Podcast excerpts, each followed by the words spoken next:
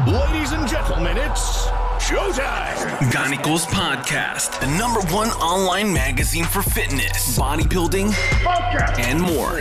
Real talk at its finest and the realest and rawest interviews in the business. Yeah. Ganicos.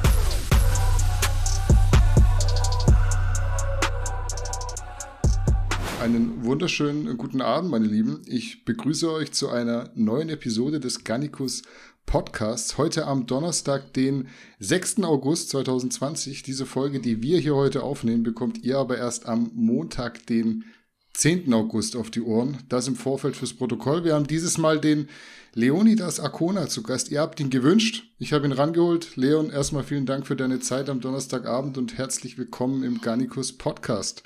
Ja, schön, dass ich dabei sein darf. Ich freue mich auch. Ich habe jetzt einfach mal angenommen, dass du wirklich Leon heißt, weil Johannes hat es, glaube ich, zumindest am Anfang seiner Videos auch hin und wieder mal gesagt. Wenn man aber Arkona auf Google eingibt, findet man unter anderem, glaube ich, eine russische Metalband und eine chinesische Insel. Ist Arkona dein richtiger Nachname oder hast du den auch für die Öffentlichkeit verschleiert sozusagen? Arkona ist tatsächlich mein richtiger Nachname und lustiger Fakt dazu. Leute verbinden ja den Vornamen gleichzeitig mit dem Nachnamen. Das heißt, wenn sie Leonidas hören, dann denken sie Arkona, ah, okay, muss wohl auch griechisch sein. Ist aber nicht so. Das ist ein absoluter Denkfehler, weil Arkona ist eigentlich, kommt aus Rügen. Kap Arkona, sagt ihr vielleicht was, ja? Das habe ich auch gefunden bei Google, ja. Ja, und daher kommt tatsächlich auch der Nachname. Also ich habe auch Vorfahren aus Rügen. Okay. Und ähm, der Vorname ist deutsch, der Nachname, äh, der Vorname ist griechisch, der Nachname deutsch. Also das ist kein Künstlername, ich heiße wirklich so. Du heißt auch wirklich Leonidas oder Leon? Nee, ich heiße wirklich Leonidas. Das ist auch okay. äh, mein, mein richtiger Name. Und was viele nicht wissen, ich habe auch noch einen zweiten Namen. Habe ich noch nie irgendwo bekannt gegeben. Ähm, Hau jetzt raus. tue ich's, ja. Theophanes. Ah, okay. Ja, ja. Also ich muss ganz ehrlich gestehen, ich habe den Film 300 nie gesehen. Irgendwie ist es nicht so mein Ding, aber ich weiß immerhin, dass König Leonidas da eine Hauptperson war. Ähm, das heißt, ich hätte dich jetzt eigentlich gefragt, hast du das irgendwie, du heißt Leon, hast irgendwie den Leonidas da als Vorbild genommen, aber jetzt heißt du wirklich Leonidas und ich glaube, du hießt auch mal auf Instagram Leo, Leon der Grieche. Leon der Grieche, das war zu, zur absoluten Anfangszeit, als ich gerade äh, mit Instagram angefangen habe, ja. Da hieß ich noch Leon der Grieche. Und ähm, dann haben wir so ein bisschen rumüberlegt, macht es Sinn, soll ich den Namen beibehalten?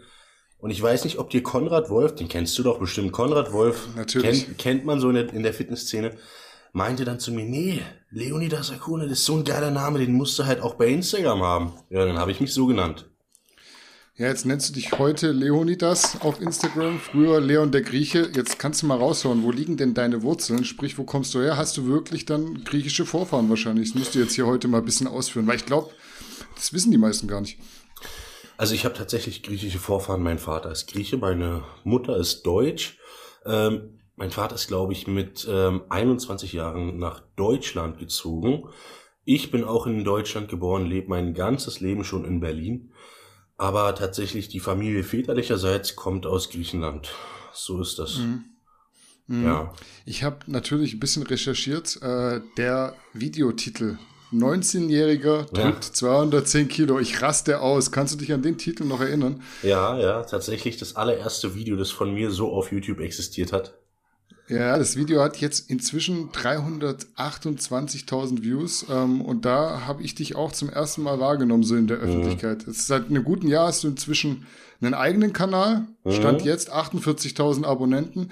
Wie viel würdest du sagen, hast du im Nachhinein betrachtet, Johannes zu verdanken und bist du überrascht, dass du so gut auf Social Media ankommst? Weil, also ich muss ganz ehrlich sagen, du wurdest sehr, sehr oft nachgefragt jetzt hier für den Podcast. Ähm, ja, es ist nicht äh, abzustreiten, dass ich Johannes sehr, sehr viel zu verdanken habe. Ich würde fast sagen alles, weil eigentlich habe ich erst durch Johannes diesen Weg gehen können. Ähm, ich bin ihm sehr, sehr dankbar. Ich freue mich, dass ich äh, durch ihn überhaupt diese ganze Sache machen kann. Mm, ja, was hast du noch gefragt? Ich bin gerade ein bisschen äh, aus. ob du, aus, ob du überrascht bist und dass du so gut ankommst und war es für dich vielleicht irgendwie so vorhersehbar, vorausschaubar, weil ich glaube, die allermeisten, die finden sich dann irgendwann so in dieser Social Media Bubble wieder und äh, realisieren gar nicht, wie schnell es gegangen ist. Nee, absolut nicht. Also ich, ich hätte es mir nicht erträumen können, dass es so läuft, wie es heute läuft, ja. Da, das freut mich auf jeden Fall sehr, sehr, sehr, sehr doll. Mm, damals war das auch noch so, als wir das allererste Video auf YouTube hochgeladen haben, dachten wir, entweder geht's halt wirklich ab oder es floppt. Und hatte es, glaube ich, nach einem Tag, wie viele Aufrufe? 900. Und wir dachten schon, ah, oh, okay, und blöd gelaufen. Und dann mhm. kam doch noch der Sprung und nach, glaube ich, drei, vier Tagen kamen die ganzen Views und dann hat tatsächlich mein erstes Video auch so um die, lass mich lügen, 100.000 Aufrufe bekommen, circa, ich weiß es nicht mhm. genau. Und äh, ja, von da an ging es dann richtig los. Jetzt äh, bist du, ich habe gelesen, mittlerweile 22 und seit mhm. den 210 Kilo damals äh, im Johannes Lukas Video sind circa zwei, drei Jahre vergangen. In dem Zusammenhang muss ich dann wieder mal diese primitive Frage stellen, die ich äh, nicht so oft stelle mehr heutzutage. Wie sehen deine Kraftwerte heute aus? Kniebeugen, Bankdrücken, Kreuzheben? Ja, das ist eine gute Frage. Ich habe meinen Bankdrücken lange nicht mehr ausgemaxt. Mein aktuelles Maximalgewicht im Bankdrücken von vor, lass mich lügen, circa drei Monaten liegt bei 260 Kilo. Ähm, Kniebeuge habe ich einen aktuellen Rekord mit 400 Kilo mit Straps allerdings, also äh, Knee Raps, die machst du dir um die Knie rum. Und Kreuzheben liegt nach wie vor bei 360 Kilo.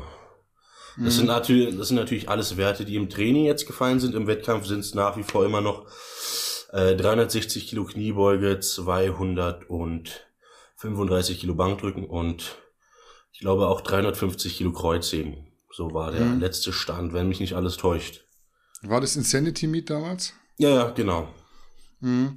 Weißt du noch, äh, wie lang es bei dir gedauert hat, bis du 100 Kilo im Bankdrücken gepackt hast? Ich habe nämlich dafür, wenn ich mich jetzt zurückerinnere, echt Ewigkeiten gebraucht. Aber du bist ja mit 22 jetzt schon so weit, das muss bei dir ja schneller gegangen sein, denke ich mal. Also es ist auch eine Frage, die kriege ich äh, sehr, sehr häufig gestellt. Wie lange ich gebraucht mhm. habe, bis ich das erste Mal 100 Kilo gedrückt habe. Mhm ich weiß gar nicht, 100 Kilo war damals für mich ein Riesenmeilenstein. Das, das ist das Einzige, was ich noch weiß. Und ich, ich erinnere mich noch daran, als ich 100 Kilo, glaube ich, zwei oder dreimal gedrückt habe. Ähm, und damals zu einem guten Bekannten von mir sagte, wenn ich irgendwann im Leben 110 Kilo siebenmal drücke, dann habe ich mein Ziel erreicht, dann brauche ich nicht mehr. Ähm, wie lange ich gebraucht habe, bis ich 100 Kilo gedrückt habe? Ich glaube, das wird auch ein knappes halbes Jahr gebraucht haben. Es ist schon mega schnell, muss man sagen, wenn man so die anderen Leute äh, anguckt. Ähm, vielleicht kannst du mal so ein bisschen äh, eingehen auf deine Jugend, sprich, äh, was hast du so für Schulen besucht? Hast du eine Ausbildung abgeschlossen? Und wenn du einen haben solltest, welchem Job gehst du neben Social Media, Kraftsport etc., was du alles sehr leidenschaftlich betreibst, noch nach? Mhm. Also erstmal zu meiner Jugend. In meiner Jugend habe ich natürlich eine ganz andere Sportart gemacht. In meiner Jugend war ich sehr viel laufen. Ähm, mhm. ich, war, ich war echt nicht schlecht. Also das würde man mir heute überhaupt nicht mehr ansehen. Aber ich bin täglich meine zwölf Kilometer gelaufen, also gejoggt. Das war so mein Ding damals. Ähm, auch allerdings so ein bisschen nach einem ganz anderen Schönheitsideal gerichtet. Also damals wollte ich immer schlank sein. Weil als ich ganz klein war, da war ich ein bisschen fülliger, ein bisschen stämmiger, nie dick, aber einfach ein kräftiges Kerlchen, sage ich mal so. Und ähm, ich habe dann so im, im Jugendalter diesen Trend verfolgt und wollte einfach schlank sein und deswegen war ich so viel laufen und ich war auch wie gesagt nicht schlecht. Ähm, Ausbildung ja, würde man auch nicht denken, Physiotherapeut. Allerdings, Echt? Okay, krass. Ja, ja, allerdings ähm, arbeite ich aktuell be beziehungsweise verdiene mein Geld jetzt äh, durch die sozialen Medien, Instagram und YouTube und durch den Sponsor, den ich habe. Mhm. Ja. Physiotherapeut selber bezahlt? Wie ist es heute? Wie ist es bei euch in Berlin? Ist, war ja früher ganz lange so ein Beruf, der nicht gerne gemacht wurde, weil er erstmal viel Geld gekostet hat. Und, und im Nachhinein äh, auch ein sehr geringer Verdienst ist. Ja, so mhm. war, so ist es nach wie vor. Ähm, ja klar, selbst gezahlt auch. Es war auch sehr, sehr unangenehm. Aber das ist halt so ein bisschen familiär bedingt, weil in der Familie jeder Physiotherapeut ist. Mhm. Jetzt hast so. du gesagt, äh, als Kind warst du eher laufen. Hm? Hattest ein anderes Schönheitsideal. Ja, Was war ja. denn dein Schönheitsideal damals? Gab es da so irgendwie jemanden, der im Kopf war bei dir? Es gab ja auch Sprinter, die ja schon ziemlich stabil waren, oder war es eher so der, der Langstreckenläufer? Nee, es war tatsächlich eher der Langstreckenläufer. Kein Witz. Mhm. Und das hat sich, das, das kam halt daher, weil ich als kleines Kind, also bis zum zwölften Lebensjahr war ich wirklich sehr, sehr ja, ich war wirklich sehr kräftig. Und dann, als plötzlich irgendwann so dieser Wachstumsschub kam ins Teenageralter, ähm, habe ich sehr viel, bin, bin ich praktisch in die Länge gegangen und dann dachte ich mir, das will ich beibehalten. Und ich, und ich wollte immer dünner sein und dünner. Und man, man kann auf Instagram auch ein altes Bild von mir noch sehen. Da habe ich mal ein Vergleichsbild gepostet. Ähm, ja, da war ich dann sehr, sehr dünn und ich wollte einfach schlank sein. Dieser Kontrast, weißt du, man will ja irgendwie mhm. immer das haben, was man nicht hat in dem Moment. Und deswegen wollte ich im Teenageralter einfach immer sehr schlank sein. Mhm. Du sagst, du warst schon eher stämmig, eher kräftig, würdest du sagen? Du hast früher auch immer zu den stärkeren Kindern gehört, also selbst durch das Laufen, dass man irgendwie schon hat voraussehen können, der Leon, der Leon, Leonidas, sage ich jetzt mal, der ja. wird mal, der wird mal ein proper Kerlchen sozusagen. Absolut, absolut. Und da erzähle ich dir auch noch mal eine lustige Geschichte dazu. Ich war gerade ein paar Monate alt, konnte gerade erst laufen und ähm, meine Cousine damals aus Griechenland, die war, glaube ich, zwei oder drei Jahre alt. Ähm, und ich konnte gerade erst ein paar Tage laufen und habe die halt gepackt und bin mit ihr ein paar Meter gelaufen. Und es ist so eine Geschichte, die erzählen mir auch meine Eltern immer wieder sehr gerne. Ähm, ja, ich habe ich, ich hab definitiv immer schon zu den Stärkeren gehört. Ähm, das würde ich auch so beschreiben, ja. Hm, wie und wann kam der Einstieg ins Krafttraining, dass du wirklich gesagt hast, laufen nicht mehr, eher, eher jetzt mal äh, Gewichte drauf und loslegen? Ja, das, das kam tatsächlich während der Ausbildung, ähm, weil ich äh, da jemanden kennengelernt habe, einen, einen, guten alten Freund, der, ich habe zu der Zeit, also als ich die Ausbildung gemacht habe, habe ich circa 76 Kilo gewogen. Und ähm, ich war ziemlich definiert für meine 76 Kilo damals und ich habe halt immer gesagt, ja, ich will noch ein bisschen mehr definieren. Und dann habe ich in meiner Ausbildung einen guten Kumpel kennengelernt, mit dem ich auch heute noch befreundet bin, der dann meinte, nee, du musst doch mal richtig trainieren, jetzt bau doch mal ein bisschen was auf. Und man hat mich dann ins Studio mitgenommen. Und ich weiß es noch, das allererste Training haben wir Bankdrücken gemacht, beim allerersten Training. Und ich glaube, ich hatte 10 Kilo pro Seite drauf. Das müssten ja dann 40 Kilo sein. 40 Kilo Bankdrücken mhm. und er hatte 15 Kilo pro Seite drauf. Ja, und so hat das Ganze dann angefangen. Also tatsächlich durch einen ähm, Klassenkameraden. Mhm. Würdest du sagen, der war auch eine Art Mentor für dich oder kam dann später nochmal jemand? Jetzt haben wir schon über Johannes Lukas bisschen geredet, der dich auch so reingebracht hat in das ganze Social Media Game. Hattest du auch noch jemanden, der dich dann an die Hand genommen hat, als die Gewichte schwerer wurden? Nee, das hatte ich tatsächlich nicht. Ähm, ähm, aber wir waren zum Beispiel damals äh, immer so eine leichte Konkurrenz, beziehungsweise dann zum Anfang. Und ähm, natürlich orientiert man sich dann im Studio immer an den großen, schweren Kerlen. Die habe ich dann ein bisschen so als meine Vorbilder gesehen. Und ähm, es war tatsächlich auch so, dass ich, ich hatte damals wirklich im Studio, da wo ich trainiert habe, ein Vorbild gehabt, wo ich immer gedacht habe, ja, so möchte ich mal mehr mal werden. Und äh, zwei, drei Jahre später war es dann mein Trainingspartner. Und dann waren wir so auf dem gleichen Level. Und ähm, ja, das ist auch immer wieder so, so schön zurückzudenken. So, ja. Kennt man den? Also du wohnst ja in Berlin. Ähm, er ist, glaube ich, nicht sehr auf sozialen Medien vertreten, aber man kannte ihn. Er ist schon zwei, dreimal bei Strength Wars aufgetreten. Mhm. Allerdings ist es jetzt kein Name, den man kennt. Vielleicht kennst du ihn ja oder vielleicht kennen ein paar Zuschauer ja, die hier zuschauen, ihn äh, Nino, Nino Hebel heißt er.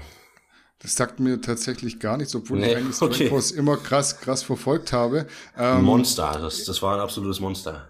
Ja, jetzt, äh, wie gesagt, du wohnst ja in Berlin. Da läuft ja auch so alles rum, was so Rang und Namen hat. Äh, auch äh, bisschen breitere Kerle als jetzt bei mir, wenn du ins äh, McFit Stuttgart Mühlhausen reinläufst. Äh, mhm. Gab es dann auch irgendwann mal auch so jemand, wo du gesagt hast, ein bekannterer, äh, wenn ich mal so krass oder so stark werde wie der, das wäre schon nice.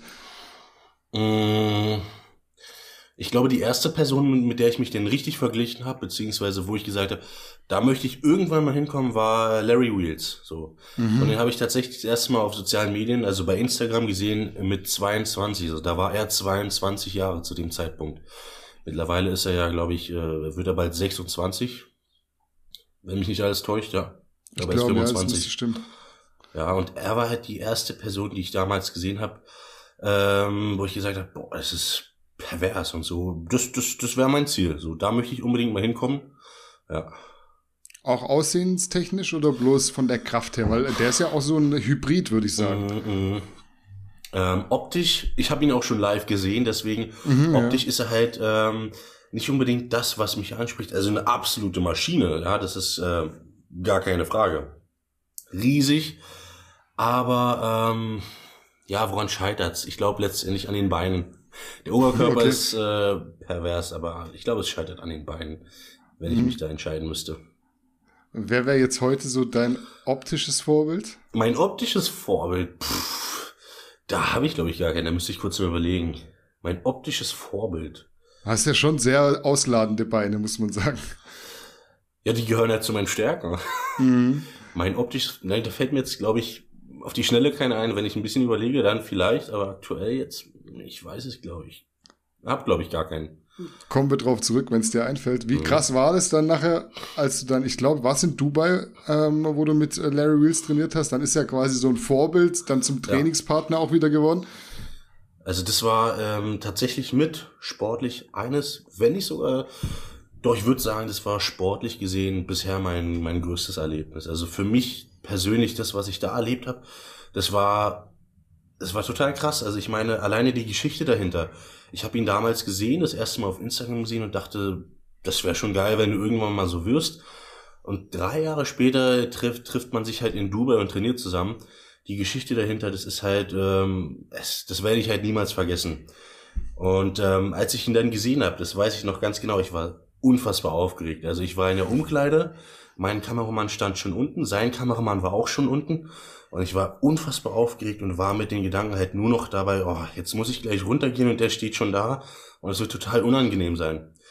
Ähm, hab mich da gerade umgezogen und neben mir stand halt noch ein anderer Kerl und hat einen Kommentar auf Englisch zu meinen Beinen gemacht. Aber ich war halt gar nicht in den Gedanken da dabei. Ich dachte so, ah, ja, thank you. Und bin runtergelaufen. So, und dann standen wir zu dritt unten, äh, beide Kameramänner da. Ich habe den anderen Kameramann begrüßt. Und dann kommt halt Larry durch die Tür und zu dem Zeitpunkt hat er auch, glaube ich, 137 Kilo gewogen. Wir waren ungefähr bei dem gleichen Gewicht. Und er kommt halt durch die Tür, knappe 1,88 Meter groß. Und es war halt so, als ob da so ein Urvieh durch die Tür kommt. Er musste gefühlt seitlich auch durch die Tür laufen. Und dann kommt er da mit seiner tiefen Stimme an. Ich war wirklich, ich war in dem Moment erstmal ziemlich eingeschüchtert und meinte auch zu ihm auf Englisch, oh man, you look so much bigger than, than on your pictures. Und er hat dann zu mir, aha, thanks, you do too. Und das war so der erste Moment, wo das Eis so ein bisschen gebrochen war. Es war auf jeden Fall ein, ein schöner Moment. Wie, wie läuft es so ab? Schreibt man sich da per Instagram, sagt, ey Larry, wie sieht's aus? Lass uns mal eine Runde trainieren oder wie ist der Kontakt zustande gekommen? Ja, das war tatsächlich so. Sein Kameramann ist auf mich aufmerksam geworden durch meine, ähm, meine Kraft in meinem Alter. Da ist tatsächlich sein Kameramann auf mich aufmerksam geworden und ich habe den einfach mal aus Jux gefragt, wie sieht's denn aus? Hättet ihr Lust mal, dass wir zusammen ein Video drehen? Und er meinte, ja klar, komm vorbei. Und so hat sich das Ganze dann ergeben. Also relativ unkompliziert auch. Ja. Ich hätte jetzt gar nicht gedacht, dass der Larry Wheels 1,88 Meter groß ist. Der hat dann genau meine Größe und dann kann ich mir auch vorstellen, wie das in echt aussehen muss, wenn jemand so schwer ist und dann ja. kommt der in den Videos gar nicht so krass rüber, wenn er so groß ist. Das ist ja das Ding. Das ist ja bei großen Leuten oft dieser, dieses Phänomen, dass wenn du die in echt siehst, dieser Effekt einfach noch viel brutaler ist als bei jemandem, der, sagen wir, 1,72 ist, ja. Das bei ihm war das echt pff, brutal. Mhm, jetzt hast du gesagt, 137 Kilo schwer damals, du auch damals. Jetzt habe ich gelesen, du wiegst, glaube ich, gerade auch so um den Dreh 137 Kilo. Genau, ich bin, ähm, es hat sich, glaube ich, relativ wenig getan, was mein Gewicht anging. Ähm, allerdings bin ich jetzt, glaube ich, circa anderthalb Wochen wieder dabei, ein bisschen an Gewicht zuzulegen, an bis auf die 140 Kilo. Aber viel schwerer werde ich auch nicht. Also das ist immer mhm. so das Gewicht, also meine, mein, mein, mein, mein, mein Limit, weil alles drüber hinaus ist dann so ein bisschen, ah, das ist unwohl sein. Das ist, mhm. fühlt sich nicht mehr gut an, sag ich mal so. Ne? Mhm. Nimm uns mal mit, 137 Kilo auf dem Weg zu 140 Kilo. Wie sieht ernährungstechnisch ein Tag in deinem Leben aus, von morgens nach dem Ausstehen bis abends vorm Schlafen? Ähm, gar nicht so spektakulär, wie viele jetzt auch erwarten, weil das ist auch eine Frage, die mir sehr, sehr häufig gestellt wird. Und es ist tatsächlich so, ich würde sagen, ich ernähre mich relativ, relativ clean. Was, was heißt das? Ich esse äh, äh, zum größten Teil äh, hole ich mein Eiweiß durch irgendwelche Fischprodukte her. Nudeln, Reis, das ist eigentlich das gleiche wie bei, was weiß ich, jedem anderen. Mmh ja, aktuell nehme ich auch, glaube ich, an die 5.500 Kalorien zu mir. Mhm. Und das ist alles noch im, im entspannten Bereich, sag ich mal. Ich war ja auch schon bei knappen 8.500 und das, dann wird's eklig hast 8.500 Kalorien gegessen, jetzt isst du weniger, trotzdem hältst du so dein Gewicht. Was denkst du, war so der Unterschied damals zu heute? Hast du irgendwie was verändert, dass das jetzt irgendwie besser verwertet wird, so mehr Gemüse, mehr Ballaststoffe? Ähm, als ich die 8.500 Kalorien damals zu mir genommen habe, das war halt in meiner Wettkampfsaison. Und da war ich wirklich äh, von morgens bis abends tatsächlich auch mit anderen Sachen beschäftigt und viel gestresst und bin irgendwie nie zur Ruhe gekommen und habe gefühlt den ganzen Tag irgendwas gemacht und ich weiß nicht, das ist reingegangen und äh, ich, ich weiß es nicht tatsächlich. Ich, ich kann es nicht beantworten. Ähm, ja. Und ähm, wenn du jetzt äh, sagst, du, du isst eigentlich größtenteils Fisch, Reis, Nudeln, ist es dann wirklich so, stehst morgens auf, erste Mahlzeit, äh, Fisch und Reis oder gibt es dann auch mal ein paar Haferflocken? Wie viele Mahlzeiten äh, müssen da so rein am Tag, dass auch der Motor läuft? Ähm, und äh, ist alles so gleichmäßig aufgeteilt? Ähm, ich mache das meiste, was die Ernährung angeht, um ehrlich zu sein, nach Gefühl. Das heißt, äh, wenn ich morgens aufstehe und sage, heute könnten es Haferflocken am Morgen sein, dann sind es Haferflocken. Heute könnte es mal das sein oder das. Das, das mache ich tatsächlich immer mehr oder weniger nach dem Gefühl fest. Also da bin ich auch relativ flexibel. Ja. Ist schon so ein bisschen If it fits your macros mäßig, also der, der neue Standard äh, der Kraftsportler. If it fits your macros, okay, ja. Nein, in die Kategorie würde ich mich jetzt nicht so unbedingt äh, einkategorisieren, aber ja, wie gesagt, ich mache halt alles mehr oder weniger nach Gefühl. Hm, du würdest aber schon sagen, du achtest penibel drauf, auch auf Sauberessen, äh, oder bist du auch mal so entspannt und dann gibt es mal eine Eskalation, abends eine Pizza, wenn es irgendwie nicht läuft mit, mit den Kalorien? Ich sag mal so, es ist äh, ein 50-50. okay, 50-50 sogar.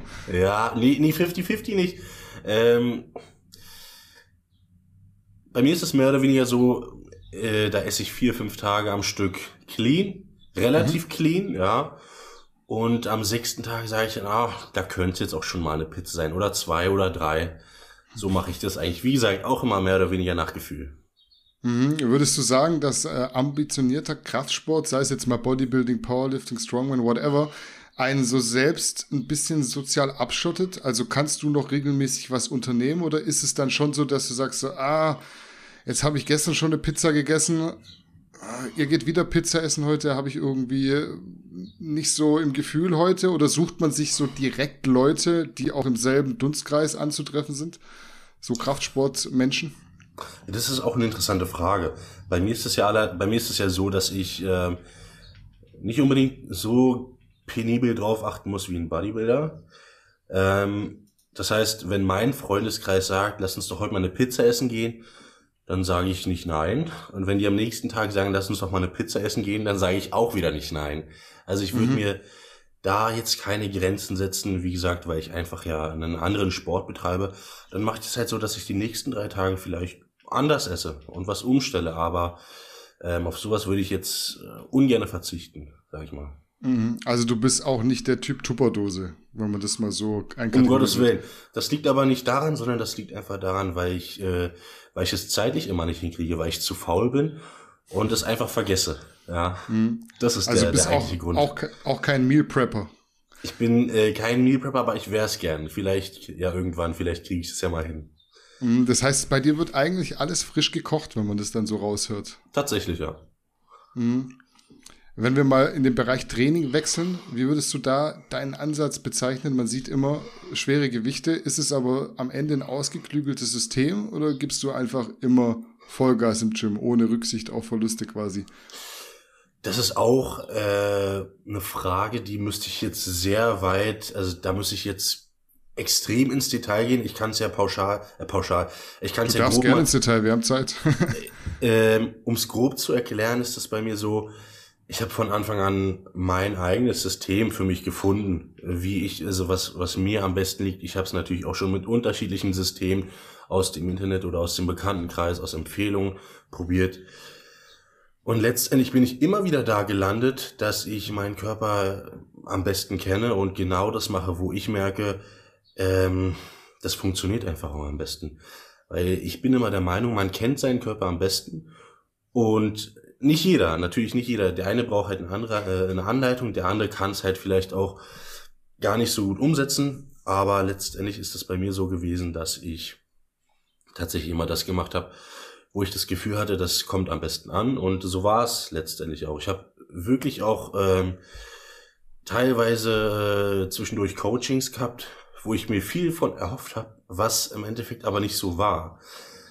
Mm, und da kommen wir halt wieder zu dem Punkt, ich habe für mich selbst einfach das beste Gefühl und weiß, worauf es ankommt. Ähm, Wenn es jetzt um schwere Gewichte geht, ich trainiere auch nicht nur schwer, weil das ist auch ein Mythos. Ähm, ich habe schwere Einheiten, die plane ich mittlerweile auch. Früher war es ein bisschen mehr äh, Kamikaze. Da habe ich mhm. gerne mal so jedes zweite oder dritte Training ausgemaxt, aber es ist mittlerweile nicht so. Aber das einfach aus dem Grund, weil das Level viel zu hoch ist. Das heißt, ich könnte nicht heute äh, 400 beugen und dann sagen, ja, nächste Woche beuge ich 410. Das geht einfach nicht mehr. Da ist das, das Niveau von den Gewichten für mich einfach mittlerweile zu hoch. Ähm, als ich einen One-Rep-Max von 230 oder sowas in der Kniebeuge hatte, da konntest du gerne mal öfters ausmaxen. Aber heute sieht das Ganze schon wieder anders aus. Mhm, ja. Also du würdest dich schon insgesamt als Instinkt, Instinkttypen bezeichnen. Absolut, ja, absolut. Läufst du mit einem äh, Work, Workout-Log durch die Gegend. Also hast du so ein Trainingstagebuch, wo du ein, reinschreibst, was irgendwie wie bewegt wurde. Dann guckst du das nächste Mal rein. Oder bist du echt so, ah, letztes Mal waren es so 260, jetzt gucken wir mal. Dieses Mal fühle ich mich irgendwie nicht so gut. Ich mache mal einen Deload, obwohl es jetzt so ein Deload eigentlich nicht ist. Es ist so einfach dein Gefühl, dass heute ein bisschen weniger äh, gemacht werden sollte. Um ehrlich zu sein, äh, ich habe beides schon ausprobiert, aber mit dem zweiten hast du genau das beschrieben, wie ich aktuell trainiere. Ähm, es ist aber, ich würde auch niemals sagen, dass es falsch ist, sich einen Trainingsplan oder wirklich sich an ein System zu halten, was ich zwischendurch auch immer wieder mache. Aber die meiste Zeit trainiere ich einfach instinktiv. Mm, mhm. Ja. Man sagt ja immer, wo gehobelt wird, da fallen Späne. Mhm. Äh, hast du dich bisher in deiner noch jungen Karriere schon mal wirklich krass verletzt? Also jetzt hast du dir mal die Hand gebrochen neulich, dann hat es beim Armdrücken auch mal knack gemacht. War sonst noch irgendwas, was dich irgendwie davon abgehalten hat, weiter Gas zu geben? Es waren tatsächlich immer nur Kleinigkeiten. Also das Schlimmste, was ich bis jetzt wirklich erlebt hatte, war halt die angebrochene Hand. Die hat mich wirklich eine, für mich eine Langeweile aus, außer Gefecht gesetzt. Ähm, und ich konnte eine lange Zeit auch nicht Bankdrücken. Und das war tatsächlich so die schlimmste Verletzung, die ich bisher so ähm, vom Training an sich hatte. Wenn ich jetzt drüber nachdenke, ja, ich glaube, ansonsten war nichts Vergleichbares gewesen. Zum Glück. Ja. Ja, toi, toi, toi auf jeden Fall. Ähm, ja. Wie ist es so, wenn dann wirklich die, die Hand angebrochen ist und wie oft gehst du aktuell ins Gym? Fünfmal, sechsmal, keine Ahnung. Und du kannst dann irgendwie so fast nichts mehr machen, weil man braucht ja die Hand auch irgendwie beim Kniebeugen zum Zuhalten und beim Kreuzheben zum Zuhalten ist ja dann schon irgendwie scheiße und dann bist du irgendwie, sitzt du daheim. Ja, das Problem war einfach, ähm, ich wollte es anfangs nicht wahrhaben und habe äh, mir Schmerzmittel ohne Ende denn reingehauen und bin dann trotzdem, das war ja zur Corona-Zeit, als die Studios sowieso noch nicht offen hatten. Also, und ich da bei meinem Sponsor trainieren konnte nebenbei. Da hab ich, bin ich dann halt immer hingefahren und habe Sachen gemacht, die ich einigermaßen äh, schmerzfrei machen konnte, wie zum Beispiel Kreuzheben, also alles, was äh, eine, also jede Zugbewegung konnte ich einigermaßen gut machen, aber dann war das war es auch schon gewesen. Das heißt, mehr als Rücken trainieren konnte ich auch nicht und ähm, ich, ich hab's probiert, das eine oder andere Mal. Dann bist du halt ins Training gefahren und hast gedacht, heute wird's aber endlich klappen. Heute kannst du endlich wieder Bankdrücken machen. Jetzt ist die Hand geheilt. Bist halt angekommen und es ging immer noch nicht. Und es war so frustrierend jedes Mal gewesen, dass dann überlegt, also dann, dann bist du schon da und, und hast dir deinen Plan gesetzt für den Tag, kommst halt an und weißt halt dann nicht, was du machen sollst, weil du Schmerzen hast. Und das war auch irgendwie sehr frustrierend. Und das Ganze hat wie lang angehalten? Ich glaube, zwei Monate. Ja, zweieinhalb Monate. Und war dann von jetzt auf nachher weg oder wurde quasi von Mal zu Mal so ein bisschen besser, konnte es immer ein bisschen mehr machen oder konnte man schon sagen, so du hast von jetzt auf nachher gemerkt, jetzt geht's wieder? Nee, nee, das, das, das kam ganz, ganz langsam. Also es hat wirklich, es hat wirklich Wochen gedauert, um da irgendwie zu merken, dass was besser geworden ist. Und ähm, bis, bis jetzt, glaube ich, vor einem Monat anderthalb Monaten circa konnte ich noch gar nicht Bizeps trainieren. Also weil da einfach dieser Druck im Handgelenk, äh, in der Hand selbst drin mhm. so unangenehm war. Ich konnte keine Hantel wirklich in dieser Bewegung äh, festhalten. Und das war das, was mich irgendwie auch die ganze Zeit immer wieder so genervt hat. Also, aber du hast wirklich, es war ein langer Weg und du hast es langsam gemerkt, dass es war nicht von ein, von, von dem einen aufs andere Mal besser. Hm, jetzt bist du ja selber Physiotherapeut, müsstest eigentlich ja wissen, wie es am schnellsten, am besten therapiert werden sollte. Würdest du im Nachhinein sagen, dieses Mainz Trainingrennen, bisschen ziehen, bisschen ziehen da, hat dir dann doch auch irgendwie mehr geschadet als geholfen am Ende? Wahrscheinlich schon, aber man will es selbst nicht wahrhaben. Also man macht es mhm. trotzdem in der Hoffnung, dass es nicht schlimm ist, aber ey, das ist halt dieser, die, dieses verrückte Mindset, das man so hat, denke ich mal. Und ähm, ich, ich konnte mich einfach selber nicht beherrschen, auch wenn andere mal wieder auf dich versuchen einzureden. Ja, du selbst schaffst es denn, also ich in dem Fall hab's dann einfach nicht geschafft und, und versucht und versucht und versucht. Hm. Wie ist es bei dir? Hast du einfach mal Bock auch auf so verrückte Dinge? Ich habe jetzt gesehen, du bist am Arm drücken, ähm, beziehungsweise wie kann man es anders formulieren? Setzt da kurzzeitig irgendwie die Vernunft aus oder ist es einfach so diese Lust auf Abenteuer? Weil da kann ja schon auch mal schnell was passieren und dann war es das halt erstmal mit Powerlifting. Ähm, ist auch eine gute Frage. Also ich bin halt einfach ein Fan davon, viele viele Sachen auszuprobieren, wie, wie zum Beispiel Armdrücken oder Griffkraftsachen oder vielleicht auch mal irgendwann einen kleinen Weg in den Strongman-Sport.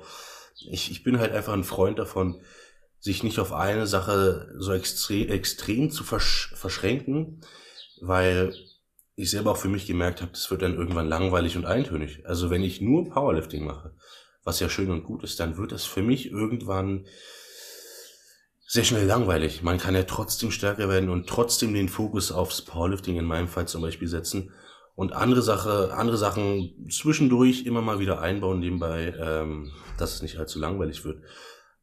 So sehe ich das. Ja, also ich ich mag halt die Abwechslung. Hm, was geht in deinem Kopf vor, wenn du Armdrücken machst? Ich habe das Video gesehen. Auf einmal macht's knack und äh, du denkst dir wahrscheinlich, ach du Scheiße, was war das jetzt? Also im ersten Moment haben wir alle gedacht, der Arm ist gebrochen. Und mhm. ähm, das haben wir auch noch eine ganze Weile danach gedacht. Bis zum nächsten Tag, als äh, es tatsächlich nichts gewesen ist. Also was heißt nichts? Ich werde mir wahrscheinlich irgendwas getan haben, aber es war kein Bruch, das kann ich mit Sicherheit sagen. Und da bin ich auch sehr froh drauf. Und in dem Moment denkst du dir erst, also mein erster Gedanke in dem Moment war, fuck, was ist denn jetzt mit dem Powerlifting? Wie soll ich jetzt Kreuzheben machen? Ich kann, ich kann kein Bankdrücken mehr. Und ähm, das war so mein erster Gedanke. Und ihr habt ja dann irgendwie live einen Test gemacht, das hat man auch noch auf Video gesehen. Da mhm. hat sich irgendwie rausgestellt, ist nichts gebrochen. Mhm. Trotzdem hat es aber irgendwie bis zum nächsten Tag gedauert, bis du dir wirklich zu 100% sicher warst. Woran lag's? Also hast du dann irgendwie doch nicht auf diesen Test vertraut oder? Ähm, na, das lag einfach daran, weil ich, äh, ich habe schon gewusst, irgendwas ist jetzt passiert. Was genau passiert, das wusste ich noch nicht. Dass es gebrochen war, das, also nicht gebrochen war, das, das war sicher. Aber als ich dann zum Beispiel auch am Abend im Bett lag und den Arm so ein bisschen bewegt, ah, habe ich gemerkt, irgendwas ist nicht richtig. Also ich konnte auch wirklich keinen Druck mehr drauf geben und dachte, entweder habe ich mir jetzt irgendwas gerissen oder ich weiß es nicht. Also es war wirklich, es war auch schon ein ordentlicher Schmerz, der dann mhm. da gewesen ist, aber ja. Ist jetzt gar nichts mehr, also ist weg jetzt? Hast du auch nicht röntgen lassen, nicht MRT machen lassen, gar nichts? Äh, ich, ich, muss, ich muss gestehen, ich habe leider überhaupt nichts machen lassen. Das ist auch nicht gerade vorbildlich, aber ja, ich habe es halt einfach so ein bisschen in der Luft verfliegen lassen. Und es ist tatsächlich weg. Ich habe keine okay, Beschwerden komplett mehr. weg. Ja, Krass. ja, glücklicherweise. Also Und was kann da passiert sein? So ein kleines Ligament gerissen oder irgendwas in die Richtung? Wahrscheinlich irgendwie sowas. Hm, Davon sind wir okay. ausgegangen. Hm.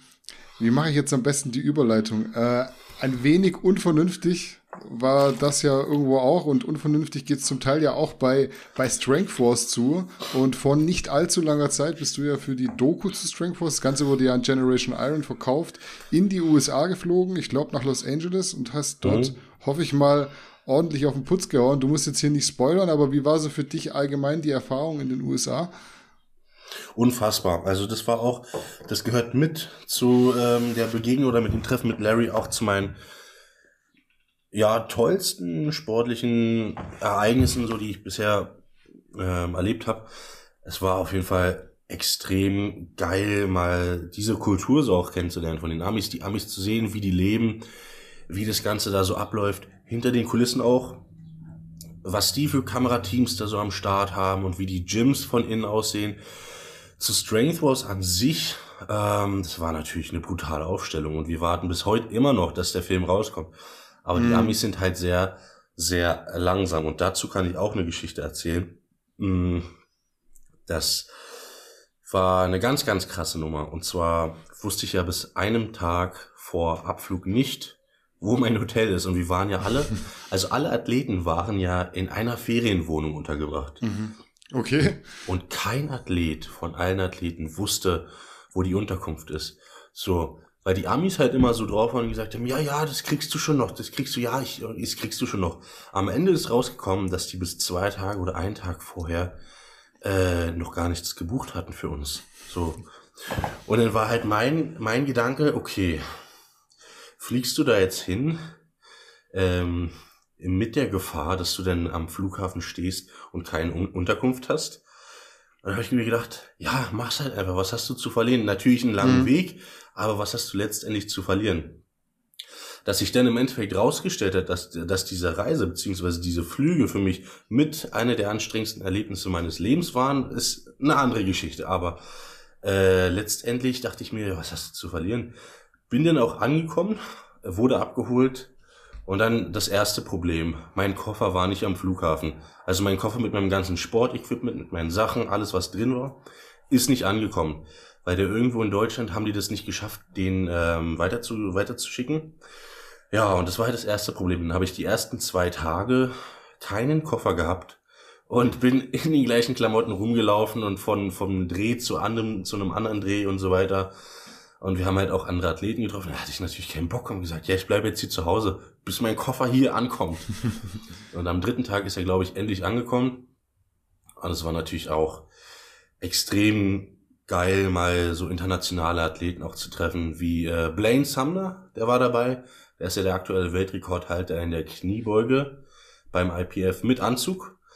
Mhm. Mm, wir hatten natürlich Larry, Larry Wheels war dabei, Anabolic Horse. Ähm, Big Nietzsche kannte ich bis dato auch noch nicht. Äh, wer war denn eigentlich noch dabei? Es waren auf jeden Fall ein paar Nummern. Ja. Hat es noch, glaube ich, hat es Jerry Pritchett, hast du schon gesagt? Jerry Pritchett war auch ja. noch mit dabei, ja. Einer der stärksten Strongman-Athleten, die wir so gerade haben oder bekannt mhm. sind. Wer war noch dabei? Ah, äh, jetzt fällt mir der Name nicht ein. Das war irgendwie so ein Ex-Footballspieler, oder? Den meine ich, aber sein Name fällt mir gerade nicht ein. Äh, mir auch der? nicht, leider. Keine Ahnung. aber Sorry, wird man ja dann trotzdem, sehen, wenn, trotzdem wenn Film Monster. rauskommt. Absolut, absolut. Aber halt auch ein sehr, ein sehr verrückter Mensch. Also der macht äh, 200 Kilo Bankdrücken, hat mir Tetzel erzählt, den habe ich das danach wirklich angeschaut. Der macht 200 Kilo Bankdrücken und im Anschluss als Supersatz ein Slam Dunk. Also okay. interessantes Training. Kann man mal machen. Kann man machen, wenn man es kann. Jetzt hast du gesagt, die Reise in die USA war so mit das Härteste, was du mitgemacht hast. Ja. War das mit dem Koffer, war das so der größte Pain oder was ist da passiert? Lass nee. uns mal teilhaben. Das, das, das habe ich tatsächlich auch wirklich noch nirgendwo öffentlich äh, gesagt. Es war halt so gewesen. Ich bin, ja, ich habe die Nacht überhaupt nicht geschlafen, also weil ich so aufgeregt war vor dem Flug, was ja auch irgendwo verständlich war. Ich habe überhaupt nicht geschlafen.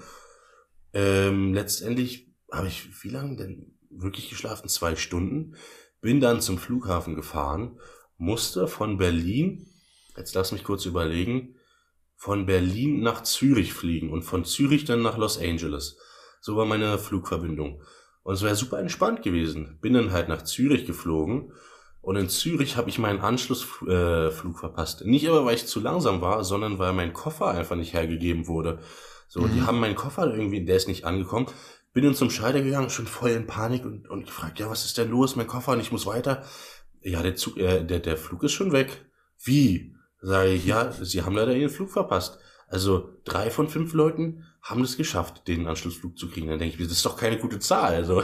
Ja. Und dann, dann haben die mir tatsächlich nach äh, einer Stunde Rumsucherei eine andere Verbindung gegeben. Und zwar war die dann von Zürich wieder nach Frankfurt. Das heißt, einfach wieder zurück Und, und ich war halt jetzt schon, glaube ich, vier Stunden unterwegs. Von Frankfurt nach Chicago. Und jetzt kam halt der Clou. Ja, ja, in Frankfurt bin ich angekommen. Und ich hatte äh, für einen, also der, der Flughafen in Frankfurt ist ja riesig groß. Mhm. Und ich musste von, von dem einen Gate zum anderen, ich weiß gar nicht wie lange, ich bin gesprintet, weil ich hatte, glaube ich, fünf Minuten Umstiegszeit und ich bin um mein Leben wirklich gerannt, ja, und habe den Flug gerade noch so bekommen. Ich war endlos glücklich, dass ich endlich angekommen bin. So, und dann, dann habe ich geschaut, wie lange, hm, wie lange brauche ich, bis ich ankomme. Und ich habe diese die Zeitverschiebung ja gar nicht mit einberechnet. Ja. Dann stand halt auf meiner auf meinem Ticket viereinhalb Stunden. Dachte ich, oh, okay, dann ist der Weg ja noch kürzer als eigentlich gedacht. So, und dann saß ich halt im Flugzeug, schon am Entspannen, und dann sagt er, ja, wir fliegen jetzt zehn Stunden und dann sind wir halt in, Chi in Chicago. Da ist so, Alter, wollen die mich jetzt verarschen? Bin dann in Chicago angekommen und ich war wirklich fix und fertig. Also ich war, ich konnte wirklich nicht mehr. Ich war, war wirklich. Warst komplett alleine unterwegs, oder? Komplett alleine war ich auch das ist auch noch mal scheiße. Absolut. Und ich war wirklich fix und fertig und dachte, ich kann nicht mehr. Und in Chicago wollte ich dann eigentlich für eine Nacht bleiben, weil ich war wirklich, ich war am Ende. Hab in Chicago dann einen, äh, einen Beamten gefragt am Flughafen und hat sich mein Ticket angeguckt und gesagt, Sie können hier nicht bleiben, Sie müssen weiter. So, und dann hat er mir, dann, dann durfte ich natürlich da nicht bleiben, bin weitergeflogen, saß im Flugzeug und ich war wirklich, ich, es war ein Dreiersitz und ich saß am Fenster und ich saß so da die ganze Zeit. Weil, dann noch die Ausmaße, ja. Ja, ich saß die ganze Zeit so da. Hab wieder auf mein Ticket äh, geschaut und dann stand da zweieinhalb Stunden, dachte ich, okay, wenigstens nur zweieinhalb Stunden. So, und dann kam halt wieder die Ansage, dann sagte er, so, wir sind in viereinhalb Stunden in Los Angeles. Wieder Zeitverschiebung, ich, ja. Alter, ich war, ich war wirklich, ich war nur noch gefühlt in Trance. Ich war einfach fertig. Und ähm, das ist wirklich ein, für mich kein schönes Erlebnis gewesen. Also dieser Flug, der war die Hölle. Der war echt schrecklich. Ja, bis ja. von Berlin nach Zürich, von Zürich nach Frankfurt, von Frankfurt nach Chicago, von Chicago dann nach Los Angeles. Und wie lange warst du jetzt summa summarum unterwegs ohne Zeitverschiebung? Äh, insgesamt 24 Stunden war das. Also 24 und das war mehr als genug. Ja, und ähm, dann kommst du an und weißt eigentlich immer noch nicht, ob du ein Hotel hast oder nicht. Das war dann das Problem, ja. Wäre das nicht alles gewesen, dann hätte ich so einen entspannten Flug auch gehabt, dann wäre das gar nicht so schlimm. Und dann kam ich an und hatte noch die Angst dazu, dass ich jetzt äh, kein Hotel kriege, äh, beziehungsweise dass ich nicht weiß, wohin. Ja, und glücklicherweise hat er mich dann abgeholt, also der Veranstalter und der aktuelle, also dem Strength, was momentan gehört. Mhm, und Tetzel, wo war eigentlich Tetzel? Tetzel ist auch mitgeflogen, der, der ist ja aus Göttingen geflogen. Mhm. Und der hat eine sehr, sehr entspannte Flugverbindung gehabt. Da beneide ich ihn. Schön, schön der, der Mann, der nicht äh, aktiv teilnehmen muss, sondern bloß das Mikrofon hält, der hatte dann eine schöne Flugverbindung und äh, kein da, Stress. Da muss ich aber sagen, Tetzel hat seinen Job echt überaus gut gemacht. Also ähm, es wäre auch, glaube ich, kein anderer Mensch als Tetzel in Frage gekommen, weil Tetzel ist, was das mhm. angeht, absolut professionell und der Entertainer gewesen und halt gehört auch einfach mittlerweile zu Strength Wars. Ist Tetzel ist auch in gewisser in gewisser Weise Strength Wars und ähm, Tetzel hat wirklich, es hätte keiner besser machen können so als Tetzel. Mhm. Jetzt warst du angekommen, hast vielleicht mal eine Nacht durchgepennt, warst wieder einigermaßen fit. Was würdest du sagen? USA, Deutschland im Vergleich, was fällt am meisten auf? Ähm, was Tetzel und mir zum Beispiel am allermeisten aufgefallen ist, was sehr, sehr extrem war, ist das Wasser. Also die Amis haben ja, es ist egal, was du da trinkst, ob es eine Cola ist, eine Fanta, eine Coke Zero, es ist alles Chlor belastet. Du schmeckst überall das Chlor raus. Das äh, mhm. Wasser aus dem Wasserhahn kannst du ja gar nicht trinken. Aber egal, was du trinkst, es ist alles Chlor belastet und es schmeckt so extrem raus du denkst, du, du füllst dir da ein Glas aus einem Schwimmbad hier. Das ist, ex, das ist so extrem und ungenießbar. Was auch noch sehr extrem ist, ähm, ich, ich gehe jetzt erstmal nur auf die Lebensmittel auch ein. Das Brot. Also die haben tatsächlich nur Sandwiches, die haben kein festes Brot, so wie wir es kennen. Das, mhm. das, das härteste Brot, ich wollte mir da wirklich mal einfach ein Brot schmieren. Das härteste Brot, das ich da gefunden habe, war ein Pumpernickel, das immer noch ein Sandwich war. Das ja, ist extrem. Ja. Oder äh, was sehr extrem auch noch ist, äh, ist, ist die Obstabteilung. Die ist ungefähr ein Viertel so groß wie die Abteilung für Ben Jerry's Eis. Ja, das ist extrem. ja, das, stimmt, das kann ich bestätigen, ja. Was mir auch sehr aufgefallen ist in Los Angeles, egal wo du warst, es hat äh, überall nach Gras gerochen. Also egal mhm. wo du da rumgelaufen bist, du hast immer diesen Geruch in der Nase gehabt. Mhm. Und so was Menschen angeht, jetzt kommst du ja aus Berlin. Berlin ist ja eigentlich auch so eine sehr lockere, offenherzige Stadt. Hast du mhm. da auch einen Unterschied gemerkt zu den Amis? Die Amis sind noch lockerer, meiner Meinung nach. Also äh, die Amis, gerade da, wo wir waren, die waren noch entspannter, als ich es hier gewohnt bin. In Berlin ist es ja, wie du sagst, schon sehr locker. Aber gerade da, wo wir waren, äh, wo, wurden wir, wir waren ja, äh, wir waren ja dann als Trio immer unterwegs, also Tetzel, ähm, Anabolic Horse und ich, wir waren immer als Trio unterwegs und egal wo wir waren, wir wurden immer gefragt, ob wir Wrestler sind. Ich weiß nicht, was bei den Amis vorgeht, aber wir wurden immer gefragt, seid ihr Wrestler? Also als ob's die, als ob's für die nur Wrestling gibt. Mhm. Ja. Hast du dich irgendwie so besonders darauf vorbereitet? Eigentlich war ja die ganze Vorbereitung schon für den Arsch nach einem 24-Stunden-Flug, aber jetzt wusstest du ja, du fliegst zu Strengthforce in äh, die USA. Strengthforce ist ja nicht einfach nur so ein bisschen Powerlifting, sondern da kommen manchmal auch verschiedene Disziplinen hintereinander und da muss man auch kardiovaskulär ein bisschen am Start sein. Hast du da wirklich ein Vorbereitungsprogramm durchgezogen? Ja, natürlich. Also ich bin einer der wenigen Athleten, die sich da, da darauf vorbereitet haben, weil ich wusste, was auf mich zukommt. Ich habe ja schon einmal bei Strength Wars teilgenommen, da war ich, glaube ich, 19. Und ähm, da habe ich schon bei Strength Wars teilgenommen und deswegen wusste ich, was diesmal auf mich zukommt und es wird noch härter sein.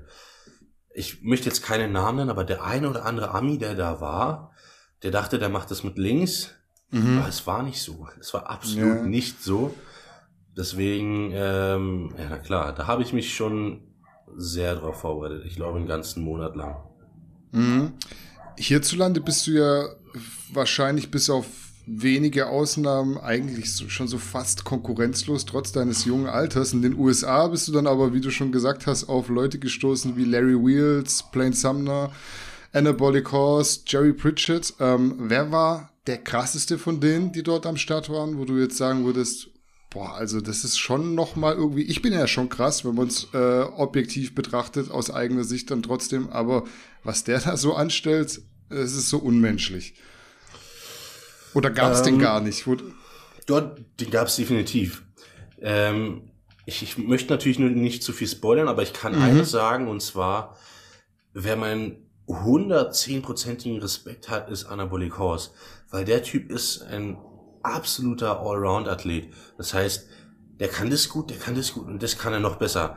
Und gerade bei Strength Wars hat man einfach gemerkt, wie sehr er es erstmal will und wie sehr er es einfach auch drauf hat. Und da habe ich echt, äh, ich, ich hätte Angst gehabt, wenn ich gegen ihn antreten hätte müssen. Also so sage ich es mhm. mal. Weil der Typ war einfach brutal, also ein absoluter Allround-Athlet. Genau wie auch, ähm, das sind jetzt zum Beispiel auch die, die man wahrscheinlich nicht erwartet hätte, dass ich sie nenne. Aber dieser Footballspieler, mhm. ach, Teron Beckham heißt er. Mhm, ja, genau. Das, stimmt. das war sein Name. Das fällt's mir der, auch ein. Der war zum Beispiel genauso wie Anabolic Horse auch ein vollkommener Athlet. Also der hat wirklich abgeliefert, wo man ge ge gedacht hätte, boah, krass, der kann wirklich alles sehr gut. Ja. Und das waren halt zwei Athleten, wo ich sage, ey, Respekt.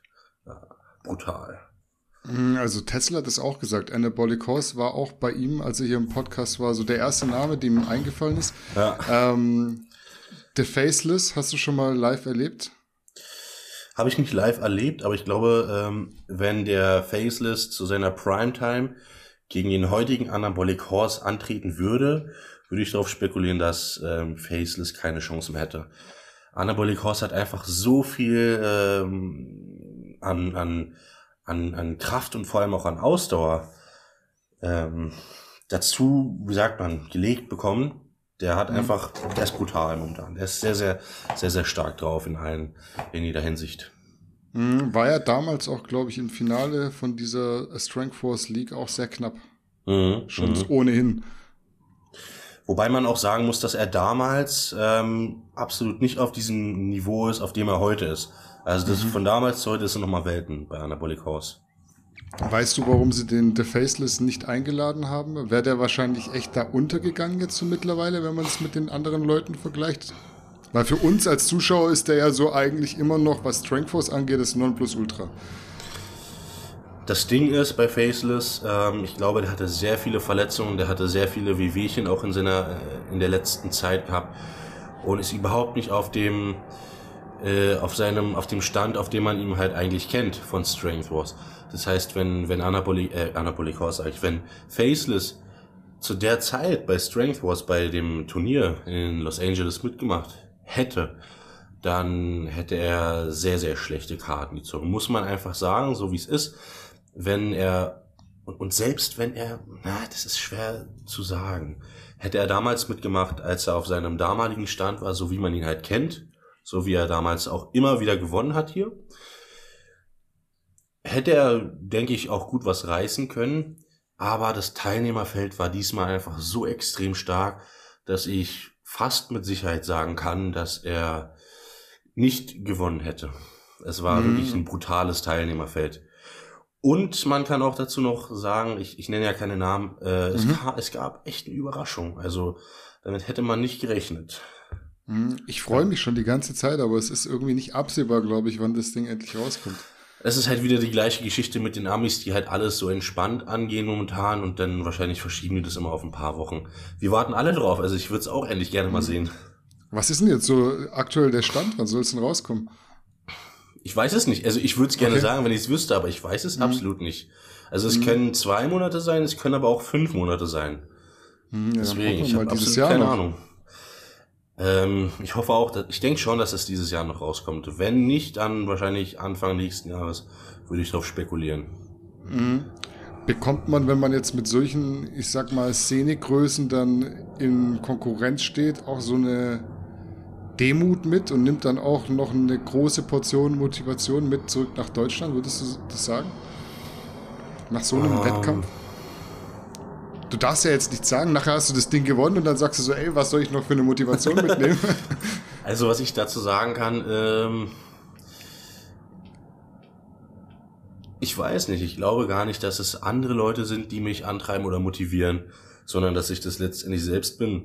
Hm, als ich halt äh, bei dem Wettkampf da war, da war, da war, da war ich ein bisschen ängstlich, muss ich sagen, weil es waren halt, es waren halt, wie gesagt, Namen und Größen, wo du erstmal denkst, boah, was mache ich denn jetzt hier als, als der deutsche Underdog oder die kennen mich halt gar nicht.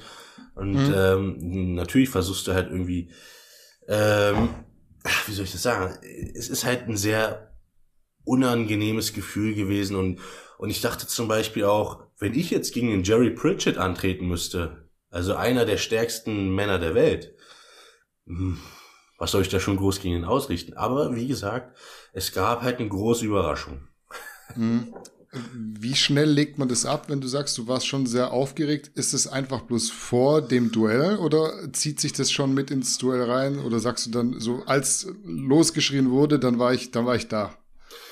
Ähm, nee, ich war die ganze Zeit aufgeregt. Ich war während des Duells komplett voll mit Adrenalin und, und, und auch ein bisschen, wie soll ich das sagen? Ich, ich war ein bisschen, ähm, also es, es waren halt äh, Personen da, wenn Jerry Pritchett vor, vor mir steht mit meinen knappen 1,81 bis 82, der wie groß ist, ich weiß es nicht, 1,95 oder sowas um den Dreh. Okay, ja. Auch seine ähm, 170 bis 80 Kilo mit sich trägt, der denn vor dir steht und auch einer der stärksten Leute der Welt ist und am nächsten Tag nochmal 465 Kilo Deadlift da macht, dann ist es halt so ein Gefühl, wo du denkst, oh, das wird jetzt unangenehm und gegen den soll ich jetzt mhm. antreten.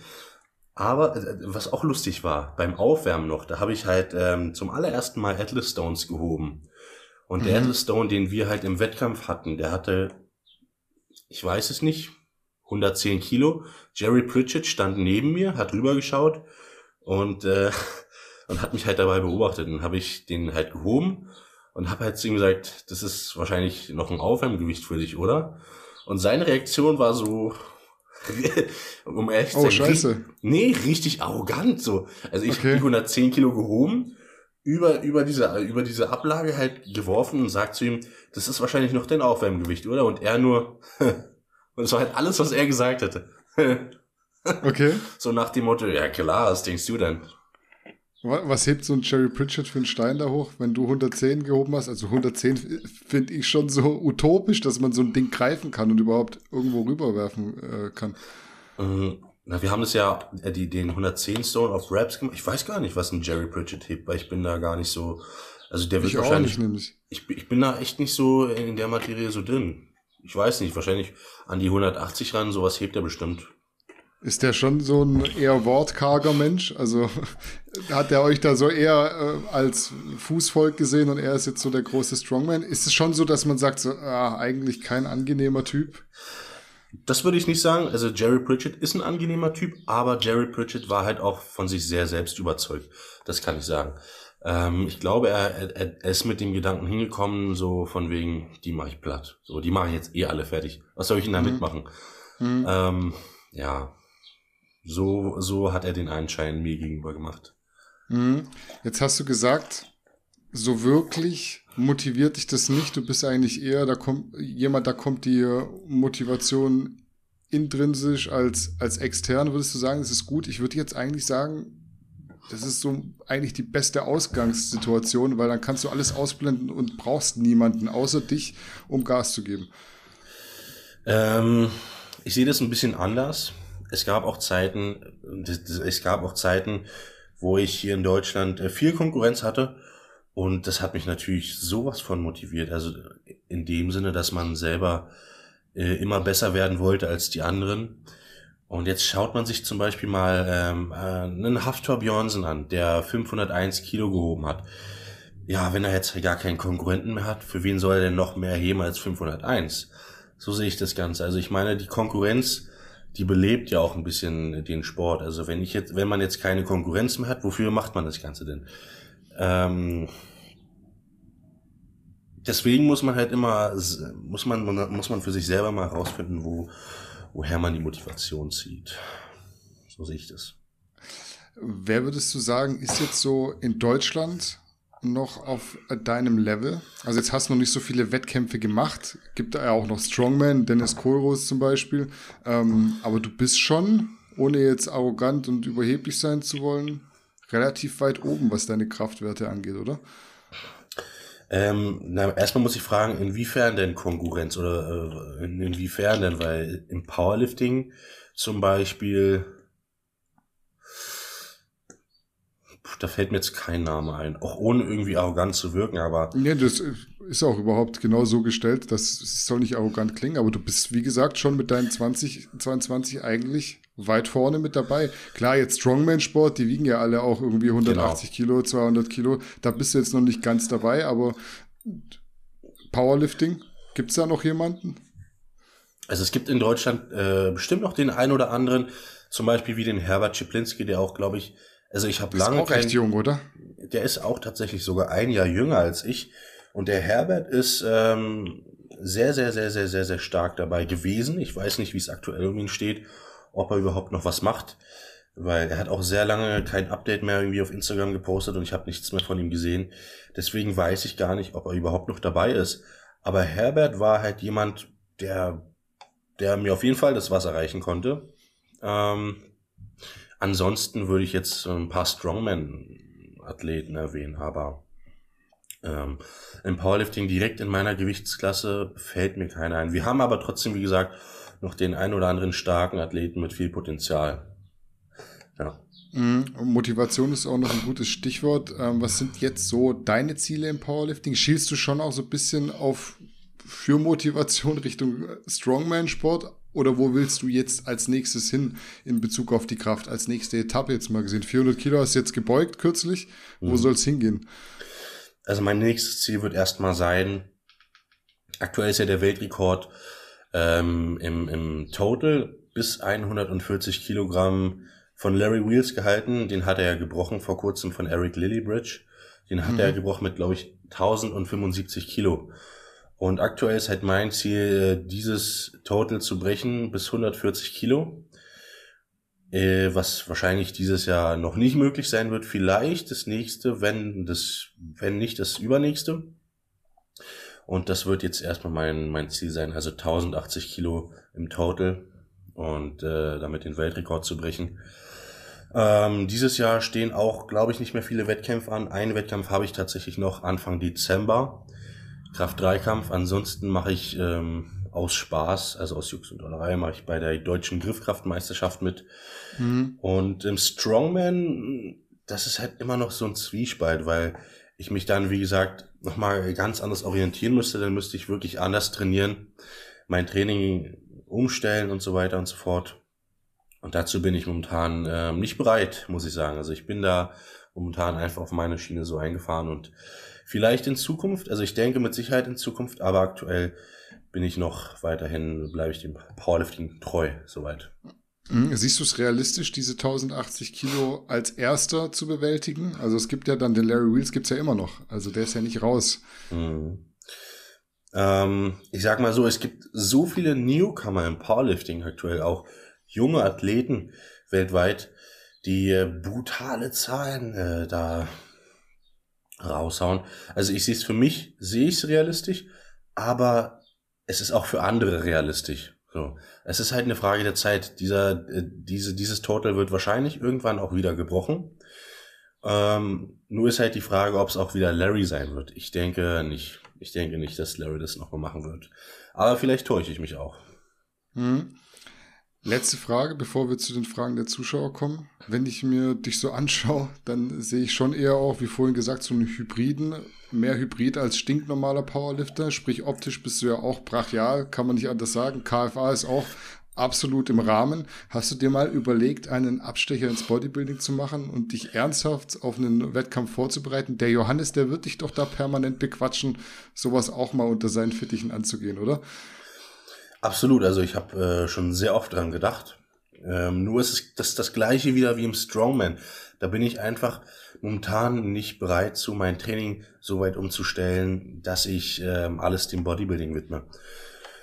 Vielleicht würde ich das in Zukunft irgendwann mal machen, nur aktuell nicht. Also ich denke, dass Powerlifting, äh, dass das Bodybuilding und Strongman zwei Sachen sind, die nach wie vor interessant bleiben und ich wahrscheinlich irgendwann auch mal umsetzen werde, also Wettkämpfe. Aber aktuell ähm, habe ich ja noch nicht mal mit dem Powerlifting irgendwie was international gerissen, deswegen werde ich da auch erstmal dabei bleiben. Hm, sitzt äh, Johannes dir da stark im Nacken? Also bequatscht er sich äh, heftig da? Oder hat er jetzt mittlerweile akzeptiert, so nee, der will jetzt erstmal Powerlifting, was äh, weiß Nee, absolut nicht. Also Johannes schlägt es mir hin und wieder mal vor. Aber Johannes ist halt auch der Meinung, dass wenn ich selber nicht davon überzeugt bin und es nicht hundertprozentig von mir kommt, dann wird's halt auch nichts. Also ich, ich bin ja derjenige, der die Diät durchziehen muss und der dann auf der Bühne steht. Und wenn ich sage, ja, eigentlich will ich das nicht, dann läuft's halt auch nicht. Also das muss ja hundertprozentig von mir kommen, das weiß er auch. Und deswegen mh, mm, ist er damit allen verstanden, dass das aktuell nicht so ist. Hm, okay. Damit wären wir dann durch mit dem regulären Teil und ich hätte noch ein paar Zuschauerfragen. Ein bisschen was hat sich äh, schon er ergeben jetzt im Gespräch, aber ich stelle es einfach trotzdem so, dass die Leute auch nicht äh, nachher beleidigt sind, wenn ich es nicht angesprochen ja. habe. Du kannst gerne wieder so ausführlich oder auch so knapp äh, antworten, wie du möchtest. Frage Nummer mhm. eins. Was sagen denn deine Eltern, deine Freunde, andere Angehörige zum Kraftsport und zu deinen körperlichen Ausmaßen? Äh, müsste ich kurz überlegen. Was sagt denn Oma? Kommst jetzt zu Oma rein? Oma kocht. Ach, das ist. Leonidas war jetzt schon so, keine Ahnung, fünf Wochen nicht mehr da, wiegt jetzt wieder zehn Kilo mehr. Sagt so, ach, bist, bist, aber, bist aber wieder proper geworden, mein Enkel. Also, es ist tatsächlich so, dass das für meinen Umkreis normal ist. Also, ich meine, die Familie sieht das ja auch, die sieht dich ja täglich und, und dann sieht man die Veränderungen nicht so extrem. Ähm, und deswegen ist es, glaube ich, vom Familien- und Freundeskreis mit am wenigsten, dass ich da was höre zu meiner Optik tatsächlich, ja. Also die nehmen zu hin, die akzeptieren so, die wissen, wie es ist. Und ähm, ja, so ist es halt eigentlich. Ne? Am meisten kommt eigentlich von, von außen, dass von außen immer irgendjemand kommt und einen Kommentar lässt oder irgendwas dazu sagt. Aber von der Familie eigentlich selten bis nie mittlerweile. Ja. Mhm. Fühlst du dich von außen irgendwie negativ beäugt? Also kommen da viele negative Kommentare? Ist es manchmal einfach nur Staunen? Wie würdest du es so einkategorisieren? So unterm Strich hält sich das die, die Waage? Mhm. Ich sage mal so, ich, ich versuche das mittlerweile mehr oder weniger auszublenden und, und einfach nicht drauf zu schauen. Es kommt natürlich auch immer drauf an, wo du bist. Ähm, in Berlin merkst, also es ist nicht so extrem, wie es teilweise jetzt auf dem Dorf ist. Ich bin ja auch manchmal äh, unterwegs und da und hier und da. Und da ist es schon äh, so, dass man sagt, boah, es ist schon ich würde das eher in Kategorie, in die Kategorie unangenehm einordnen. Aber wie gesagt, irgendwann hast du halt einfach auch nicht mehr, du ignorierst es, man, man ignoriert es. Mhm. Musstest du aber jetzt so gegenüber deinen Eltern viel erklären? Also ich kann mich noch erinnern, als ich angefangen habe, dann ja. war dann irgendwie das ja. Proteinpulver war irgendwie dafür schuld äh, oder daran schuld, dass man ständig krank war angeblich und äh, pass doch bitte auf deine Gelenke auf, mein Sohn und sowas. Äh, war das bei dir auch so ein Ding? Und wie ist es jetzt? Haben sie es akzeptiert? Ich glaube, das ist bei uns allen so gewesen. Also bei mir war es nicht anders. Zur Anfangszeit war es auch ein ganz großes Thema. Und da gab es auch äh, familiär eine Intervention. Also da, okay. da sollte es dann heißen, dass ich das nicht mehr machen soll. Und heute, wo ich auf diesem Niveau bin, wo ich äh, auf dem ich es jetzt aktuell betreibe und halt auch mal in Dubai bin oder zum Beispiel dann in Los Angeles, finden finden es dann auch findet die Familie dann auch wieder toll. So, aber mhm. anfangs war das schon, ja, man muss man musste sich durchsetzen, so sage ich mal. Mhm. Frage Nummer zwei, ich formuliere das bisschen um, beziehungsweise bringe es bisschen in den Kontext des bisherigen Gesprächs. Angenommen, du würdest diesen Rekord, diesen Weltrekord von 1080 Kilo bewältigen, dann wäre ja schon mal so diese Teiletappe geschafft. Wäre dann für dich der nächste Schritt in den Strongman-Sport zu wechseln? Wahrscheinlich. Also solange ich ähm, im Powerlifting nichts gerissen habe, was, was mich persönlich selber befriedigt, werde ich wahrscheinlich auch äh, den Sport nicht wechseln. Sobald ich jetzt zum Beispiel die 1080 Kilo, also diesen, diesen Weltrekord gebrochen hätte, würde ich definitiv mal eine andere Etappe einschlagen und vielleicht zum Strongman-Sport wechseln. Die Überlegung war auch schon eine ganze Weile da gewesen, ob ich das nicht schon längst machen sollte.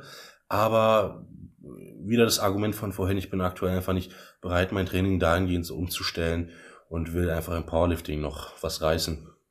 Mhm. Ist es der Weltrekord? Angenommen jetzt Larry Wheels nächster Wettkampf bewältigt 1080 Kilo und du würdest es aber auch schaffen, 1080 Kilo irgendwann mal zu bewältigen. Würde das dann für dich reichen oder muss es, muss es schon so was Krasses sein, so was auch irgendwo dann niedergeschrieben steht, dass du das gemacht hast jetzt? Das würde für mich reichen. So, okay. wenn ich, wenn ich mit Larry auf einem Level wäre, dann, dann könnte ich für mich, für, dann könnte ich ruhig schlafen und sagen, okay, morgen machen wir Strongman. Aber dann kitzelt's doch auch, oder? Dann kitzelt's doch auch. Ja, dann wird's, so dann, dann wird's, mehr. dann, ich kann es halt von meinem jetzigen Standpunkt aus nicht sagen, mhm. weil ich halt da nicht bin. Wenn ich da bin, sieht's wahrscheinlich anders aus, aber wenn man so auf einem Level ist und, und, ähm, und, und Vorbilder zu Konkurrenten werden, dann, dann wird's erst interessant. So, was mhm. ich dann machen würde, ich weiß es nicht. Das wird man dann sehen. Mhm. Frage Nummer drei. Ein Teil hast du schon beantwortet. Ich stelle die Frage aus einem bestimmten Grund jetzt nochmal. Also zum einen, wie viel Gewicht hast du beim allerersten Mal Bankdrücken und zum anderen beim allerersten Mal Kniebeugen bewegt? Deswegen stelle ich die Frage, weil die ist prominent, die kommt von Steve Bentin höchstpersönlich. Echt, ja? Mhm. Liebe Grüße, Steve. Und ähm, Steve, ich kann dir da mal was Lustiges sagen. Bei meinem allerersten Mal Kniebeugen war das so, ich habe ich hab tatsächlich, ähm, und jetzt kommen wir wieder auf die Sache von vorhin zurück, mit dem Schönheitsideal. Ich wollte ja mhm. damals immer schlank sein und ich hatte ähm, immer schon relativ kräftige Beine, auch teilweise durchs Laufen dann gehabt, weil ich ja den Oberkörper nicht trainiert habe. Und als ich dann das Fitnessstudio so zum ersten Mal betreten habe, dachte ich mir, okay, jetzt willst du so eine richtige V-Form haben und schmale Beine so, so wie aus dem mhm. Comic, dachte ich mir das damals dann. und ähm, ich habe erst angefangen, Beine zu trainieren nach circa anderthalb Jahren im, im Gym. Okay. Ja, es ist kein Witz. Also ich war, ich war so ein richtiger Disco-Pumper. Und dann habe ich tatsächlich angefangen, Beine zu trainieren. Und ich hatte das allererste Mal, das allererste Mal 2,5 Kilo pro Seite auf der Langhantel. Aber jetzt kommt's. Das hatte ich auch nur, weil ich nicht wusste, was ich mir da zutrauen kann. Alle haben mich angeguckt, es war mir völlig egal, ich hatte 2,5 Kilo pro Seite drauf, hab die dann gebeugt, so 10 Wiederholungen, 5 Sätze. Und dann hatte ich halt einen Kumpel damals, falls der sich das anschaut, liebe Grüße Alex, ähm, damals auch McFit, ähm, war Trainer bei McFit. Und der hat mir erzählt, der hatte mit seinen knappen 78 Kilo bis 80 Kilo 140 Kilo im 5x5 Prinzip gebeugt. So, und dann dachte ich mir, wenn der das kann, dann kann ich das auch. bin dann beim zweiten Training, habe 140 Kilo aufgeladen ja, und habe die halt auch im 5x5 gebeugt. Also so war es bei mir gewesen. War halt immer schon relativ prädestiniert, was äh, Kniebeugen angeht. Also alles, was, was den Unterkörper anging, war ich immer schon von Anfang an gut dabei. Ja, und wie gesagt, beim Bankdrücken das erste Mal waren es 50 Kilo. Nee, 40 Kilo, 40 Kilo waren es. Ja. 10 pro Sprint, 10 pro Seite hast du gesagt, glaube ich. Dein Kumpel waren 50 Kilo. Genau, genau, bei mir waren es 10 pro Seite. Und wie oft hast du die damals weggedrückt? Ich glaube achtmal oder so. Achtmal werden es gewesen sein. Ja, das ist aber schon, ist aber schon stabil. Ich weiß noch, bei mir damals waren 2,5, glaube ich, äh, auf der Stange pro Seite. Und das war eine sehr wackelige Angelegenheit auf jeden Fall. Okay. Was drückst du denn aktuell? Ja, jetzt aktuell drücke ich gar nichts, weil äh, ich ja letztes Jahr zweimal an der Schulter operiert worden bin, aber ich hatte, oh. ich hatte, glaube ich, mein Maximal war ein Fünfer mit 160. Okay. Ausgemaxt habe ich nicht, ausgemaxt habe ich nie, weil keine Ambitionen und auch äh, eher dann die ja. Angst vor Verletzung bei so viel Gewicht, aber was wird es dann gewesen sein? Leistung. 180 vielleicht, was ist das? 5 mal, 5 mal 160 hochgerechnet. Sowas in die Richtung, würde ich jetzt mal sagen. Ja, 180 bis 90, das ist stark, also muss man schon sagen. Kann man lassen, ist jetzt nichts, wofür man sich schämen muss. Gibt da auch, gab mal noch ein Video davon auf Instagram, habe ich aber aus Technikgründen und ähm, so. für die Nachwelt quasi eliminiert. Nicht, dass die Leute dann irgendwie auf dumme Ideen kommen und mir da Verstehe. nacheifern. Weil Verstehe. mittlerweile bin ich ja, wie gesagt, zweimal operiert an der Schulter. Ich denke, mhm. da war auch so sehr viel, sehr viel Ego dabei früher und äh, was sich dann auch auf die Gelenke geschlagen hat. Ja, ja, ja. Frage Nummer vier. Mhm. Also Steve weiß jetzt auf jeden Fall Bescheid, äh, was der Leonidas damals im Kniebeugen bewältigt hat. Ähm, kannst ja mal kommentieren, Steve, wie es bei dir ausgesehen hat. Äh, ja, wie hat es denn bei dir ausgesehen, Steve? ja, wollen wir auf jeden Fall wissen. Ähm, Frage Nummer vier. Hast du im Alltag irgendwelche Probleme mit deinem Körpergewicht beziehungsweise mit deiner breiten Statur? Jetzt hast du vorher schon mal gesagt, wenn man schwerer wird als diese 140 Kilo, ist wahrscheinlich uncool. Hast du sowas jetzt auch schon? Ähm, ja, was ich sagen kann, ist, es hat sich mit den Jahren mehr oder weniger eingependelt. Ich weiß noch vor drei Jahren, als ich knappe 127 Kilo auf die Waage gebracht habe, da war das zur Sommerzeit, war das für mich die absolute Hölle. Und es wurde von Jahr zu Jahr, obwohl das Gewicht auch immer ein bisschen hochgegangen ist, wurde immer besser. Aber ich habe halt, es ist halt nicht so lang her, dass ich noch diesen Kontrast habe von von den 137 zu den 78 Kilo Körpergewicht. Also es ist noch nicht so lange her, dass ich nicht mehr weiß, wie es mit 78 Kilo ist. Deswegen kann ich sagen, es ist ein Riesenkontrast. Aber solange ich mein ähm, Ausdauertraining auch einhalte, geht es tatsächlich. Also das ist für mich so, so der, der wichtigste Faktor, dass ich äh, den Tag über fit bleibe und dass ich halt ähm, auch nicht schnell müde werde, weil sobald ich, sobald ich äh, mein Cardio-Training vernachlässige, werde ich absolut träge und dann kommen die Probleme im Alltag. Solange ich es mache, hält sich das tatsächlich in Grenzen und geht. Bist du da fleißig jeden Tag? Nee, jeden Tag auf jeden Fall nicht. Aber bei mir sind es äh, dreimal die Woche Seilspringen. Ja, ah, okay. Mhm. Wie lange äh, springst du dann Seil, bis es irgendwie nicht mehr geht? Ähm, ich habe ich hab mir da mal so einen Intervalltimer gestellt und habe, glaube ich, ähm, 30 Sekunden. Dann habe ich 15 ähm, Sekunden Pause und das mache ich 15 bis 20 Durchgänge. Mhm, okay, ja. also schon auch fordernd, muss man sagen. Ja, für mich absolut. Also für mich ist es mhm. extrem. Mhm. Frage Nummer 5 hast du vorhin auch schon so leicht angerissen. Hast du dir für die Zeit nach Corona irgendeinen Wettkampf äh, eingeplant? Jetzt hast du gesagt, vor ein Kraft-Dreikampf-Wettkampf noch, dann noch so Griffkraftgeschichten eventuell. Wie sieht so nächstes Jahr aus? Also ich wollte unbedingt ähm, beim WRPF, bei dem russischen Verband, ähm, Kraft-3-Kampf mal starten. Sollte auch eigentlich schon seit äh, im letzten Jahr stattfinden. Da gab es aber Probleme, genauso wie in diesem Jahr sollte es dann stattfinden. Ähm, allerdings hat es mit meiner Vorbereitung nicht hingeklappt wegen Strength Wars. Und dann sollte es Ende, Ende dieses äh, diesen Jahres stattfinden, aber durch Corona sind halt alle Wettkämpfe flach gefallen und jetzt heißt es halt im nächsten Jahr, ähm, so dass ich dann nächst, das nächste Jahr beim WRPF starte und genau da schaue, wie, was ich so reißen kann aktuell. Mhm. Das ist so mein Ziel aktuell. Welcher Wettkampf ist es dieses Jahr noch? Was gibt's noch?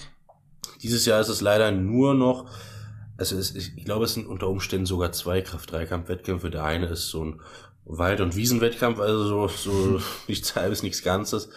Und der andere ist in Berlin Strength. Da starte ich außer Konkurrenz einfach auch nur, um die Rekorde aufzustellen und die Routine aus dem äh, für, für Wettkämpfe nicht zu verlieren. Ähm, genau, das ist dann beim im Berlin Strength im Kraft-Dreikampf-Wettkampf mhm. Anfang Dezember. Okay. Eine perspektivische Frage noch. Wo siehst du dich sportlich gesehen in fünf Jahren? Sportlich gesehen? Oh, das ist, ach, das ist immer so eine schwierige Frage, weil ich weiß ja nicht, Total, was morgen, ja. ich, ich weiß nicht, was morgen ist und ich weiß auch nicht, was übermorgen ist. Ich kann dir nur sagen, wo ich mich äh, äh, hoffe oder was ich mir mhm. wünschen würde, wo ich in fünf Jahren stehe. Ähm, ich wünsche mir, dass ich ähm, vor allem auch mit dem Kraft-3-Kampf so ein paar Leute noch erreichen kann, die, die den Sport vielleicht auch für sich entdecken, weil man, weil es sind ja so Randsportarten, die aber immer mehr, immer größer werden, dass ich den ein oder, ein oder anderen Titel holen kann, äh, ähm, dass ich vielleicht international ein bisschen mehr Fuß fassen kann. Und ja, weiterhin, dass YouTube gut läuft oder noch besser läuft. Und das sind so meine, mein, meine sportlichen Ziele. Mhm. Ist gesponnen jetzt mal, so ein World Strongest Man, ist sowas auf deinem Schirm? Siehst du dich da? Also ist es realistisch? Ah, das ist. Ich glaube, äh, die Frage war nämlich auch da, irgendwo in diesem, in diesem hab ich, weiten. Habe ich, auch, hm, hab ich auch schon ein paar Mal bekommen. Äh, das wurde mir auch schon ein paar Mal gestellt, diese Frage. Aber das ist sehr, sehr schwer zu sagen weil ich mich ja noch nicht mal mit den deutschen Strongman-Athleten gemessen habe. Und ich weiß halt auch, was für Leistungen die teilweise bringen. Also ein Raphael Gotzilik oder ein Dennis Kohlrus, ich weiß halt, was dahinter steckt. Jeder hat halt seine Disziplin. Und ähm, das, gegen einen Dennis Kohlrus zum Beispiel im Locklift oder auch einen Tetzel sehe ich absolut äh, schwarz. Ja, und dann haben wir halt auch Athleten, die sind unfassbar schnell. Und solange ich mich nicht auf äh, spezifisch oder solange ich das nicht spezifisch trainiere, kann ich halt gar nicht sagen, wie ich mich in solchen Sachen schlagen würde. Deswegen ist das mit dem World Strongest Man auch gar kein richtiges Ziel. Es wäre natürlich schön, wenn ich mhm. irgendwann in den Strongman-Sport ähm, gehe. Dann wäre der World Strongest Man auf jeden Fall ein Ziel. Aber zuerst muss ich mich überhaupt mal mit den deutschen Athleten messen. Mhm. Okay. Ich habe mhm. auch von den Zuschauern keine weiteren Fragen mehr. Bedeutet, wir sind von meiner Seite aus durch. Liegt dir noch was auf dem Herzen? Ansonsten wäre jetzt die Möglichkeit, ein bisschen Werbung für dich und deine Profile auf Social Media zu machen, auf jeden Fall. Bei den Gannikus-Followern. Ja, naja, ihr könnt natürlich auf Instagram bei Leonidas Arcona vorbeischauen, genauso wie auf YouTube. Habe ich ja beides. Und äh, ja, natürlich nur wer will. Mehr habe ich auch eigentlich nicht zu sagen. Und Steve, schreib gerne mal dein Trainingsgewicht vom ersten Training in der Kniebeuge auf. Das würde mich auch mal interessieren. Und Bankdrücken. Ja. Und Bankdrücken. Ja. Ich bin gespannt, ob es einen Kommentar gibt, weil dann ja. würde das bedeuten, der Steve ist treuer Gannikus Podcast-Hörer. Das würde mich sehr freuen. Ja, ja. Steve, also hast du gehört. Und ansonsten gibt's Ärger. genau, also dann würde ich sagen, wir ziehen hier heute den Schlussstrich. Vielen lieben Dank für deine Zeit, Leon. Leonidas? Ja. Ich weiß nicht, sagen die Leute auch Leon zu dir? Sagen die, die meisten. Leo? Ja. Du, ich höre alles, du kannst mich auch Peter nennen, wenn du willst. nee, das soll schon namensverwandt bleiben. Ja, Leon, Leo, Leonidas, wie du magst. Nee, dann auf jeden Fall vielen Dank für deine Zeit, Leon. Hat mir sehr viel Spaß gemacht und dementsprechend bist du natürlich auch in Zukunft herzlich eingeladen, falls mal irgendwas Spannendes passieren sollte. Immer wieder gerne eine Garnicus Podcast-Folge, wenn du Bock hast. Gerne, auf jeden Fall. Hat mir auf jeden Fall auch viel Spaß gemacht. Und ich hoffe, der eine oder andere hat auch seine Frage beantwortet bekommen, die er sich so lange gewünscht hat. Ganz sicher. Vielen Dank natürlich auch an euch da draußen für eure Aufmerksamkeit. Wir sind erstmal raus. Bis zum nächsten Mal. Macht's gut. Auf Wiedersehen. Haut rein.